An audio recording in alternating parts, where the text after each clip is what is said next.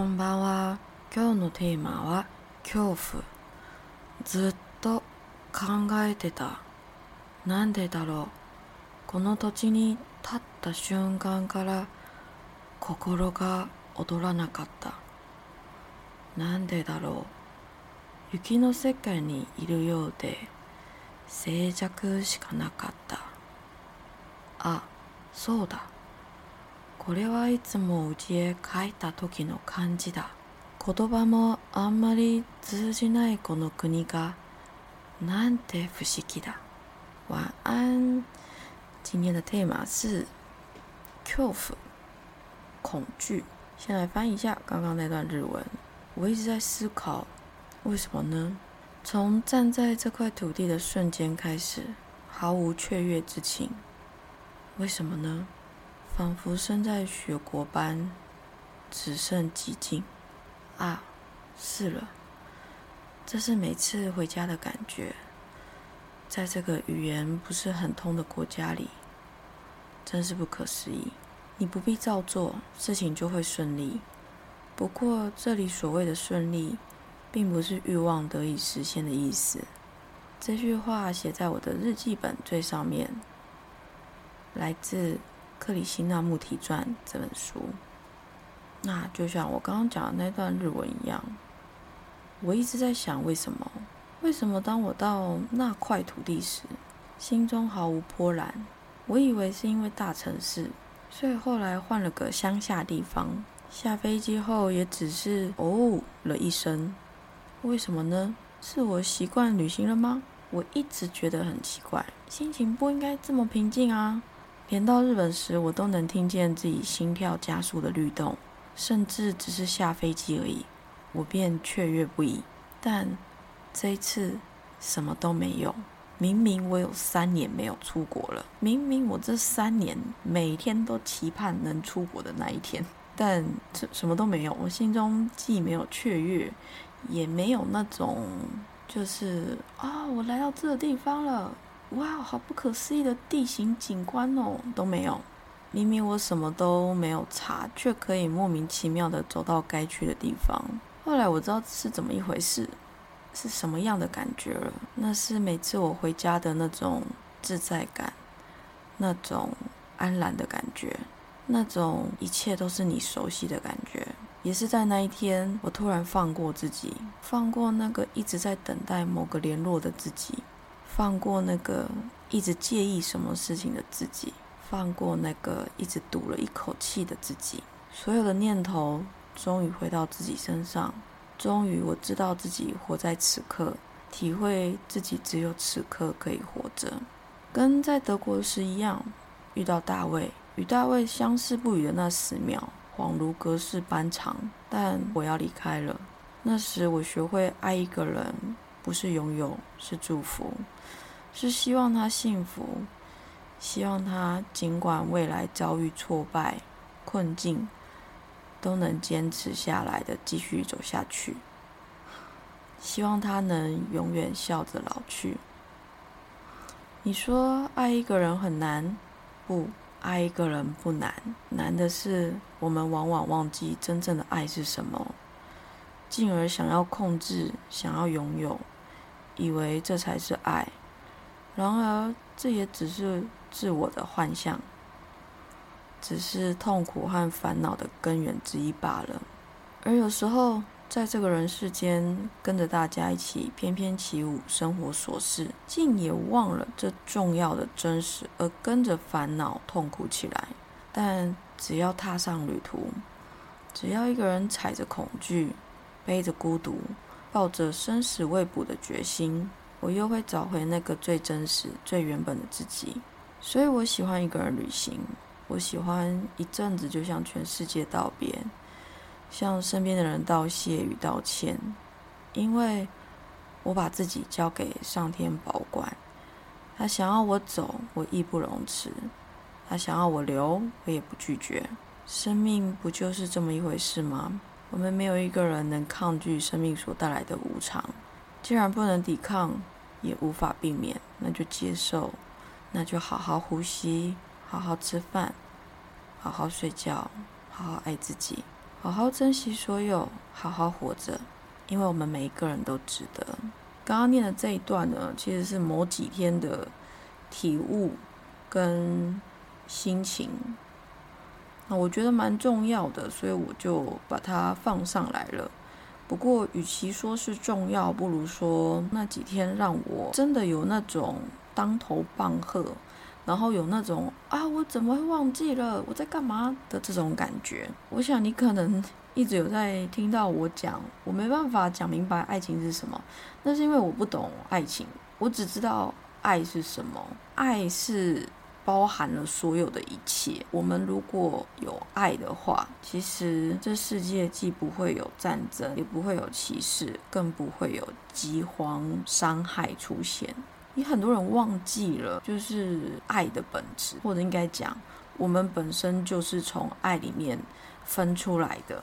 我想很多人忘记了这件事情，不是你不知道，也不是你办不到，而是你忘记了，可能被一些。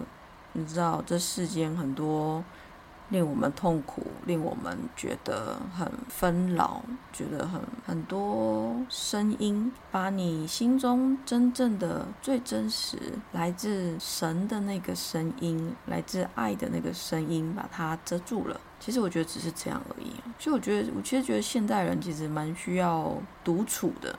没有独处，你根本不了解你自己。少了独处，你根本无法向内探索。这边有讲到大卫，为什么会提到大卫呢？是因为我就是在德国遇到大卫的时候，我学会了爱不是占有，也不是控制，是祝福。那一年我学会了这个这么重要的事情，我为此而。呃，掉泪了。那后来就疫情嘛，然后我身体也不好，我就躺在家里休养，久了就忘记了。虽然记得这件事情，但是真的心境上面是忘记的。所以透过这次的旅行，我又从那个想要去控制、想要占有，或是会有很多念头的处境里面出来，我又回到我自己身上。那我觉得蛮好的。我觉得蛮好的。那后面有一段是后面几天吼，那几天的天空阴阴郁郁，冷冽的大气飘荡在山谷间。我朝着人群的方向走，最后又远离了人声鼎沸的露天博物馆，往车子不能通行的坡道爬去。渐渐人声消失，放眼望去，除了荒凉还是荒凉。我从没想过自己会走在一条没人、没车、没声音的柏油路上，也从没想过，此时恐惧骤然涌上心头。我开始幻想一个陌生人出现在我后头，然后我开始想，如果自己被刀枪抵着的话，该说什么才好？我身上没有多少钱，他会拿了那些零钱，然后就放我走吗？还有，我要怎么脱身呢？也就这样一边走一边幻想所有的剧情，然后就这样一边想一边吓自己。但是尽管如此，我还是硬着头皮往路边的草丛里走。直到我看到一辆车停在山崖边的空地上，两条狗在附近追逐，奇怪的声响从山谷底下传来。我走近一看，不远的山谷中有大大小小的洞穴分布，有的太高，一般人很难进去。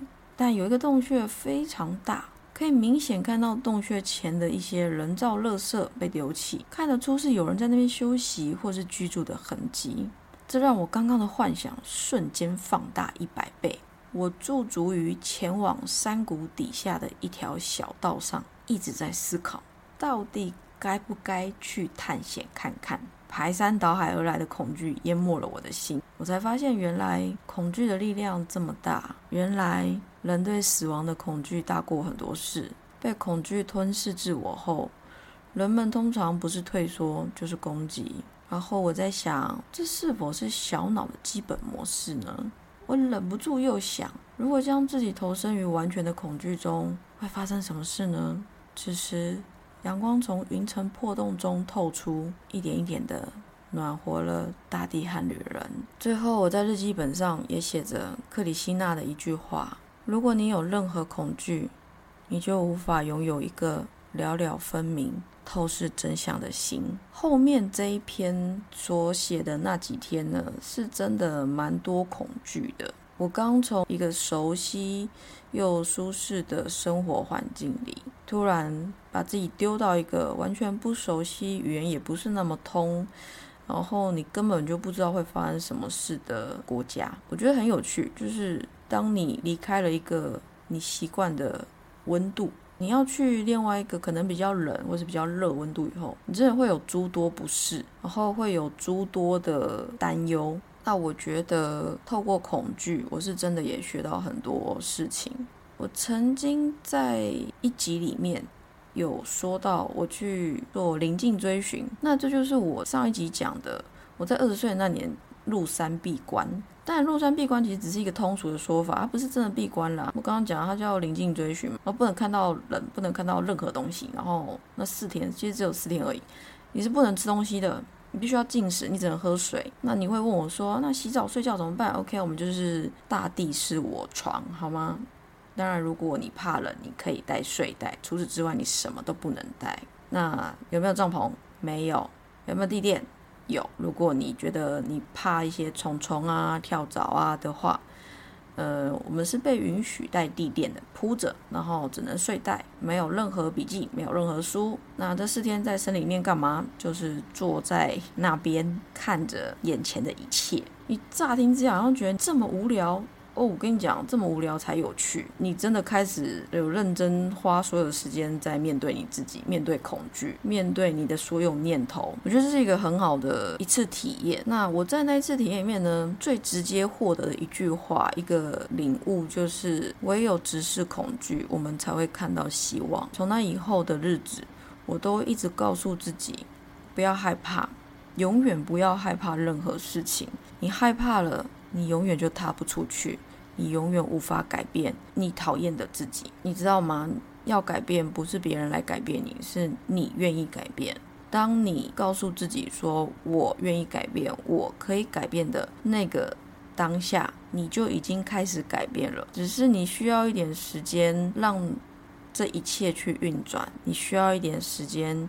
去发现自己真的开始改变了。经历那一连串那几天连续的恐惧以后呢，我最后真的放下了恐惧，就告诉自己是他让我活，我要走也是他要让我走。我要担心的是什么？我要害怕的是什么？我是为了什么来这里？当我这样想的时候，我就会继续走下去。嗯，不知道你听了会不会觉得怎么这么不完整呢？嗯。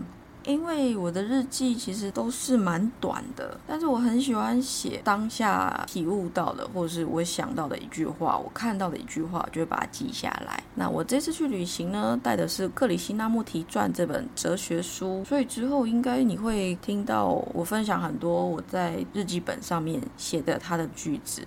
我要时时刻刻保持清醒，我要时时刻刻的不能再。掉入这个小我的陷阱里面，哎呀，很容易嘛。总是回到生活里面啊，不小心就跟着大家一起演戏了。有时候还会入戏太深，不知道要回来这样，所以我才需要旅行嘛，透过一些分离，让自己清醒过来。那我真的觉得，如果你有机会，或者如果你有余裕，我很鼓励每一个人自己一个人去做什么事情，给自己独处的时间，去认识你自己。不要觉得一定要当怎样了不起、怎样神圣、怎样棒的人，没有，普通人就很好了。这样普通的你跟这样普通的我，其实没什么差别。我们每一个人既普通又独一无二。好了，那今天就先这样喽，晚安，我要思你，我要思你。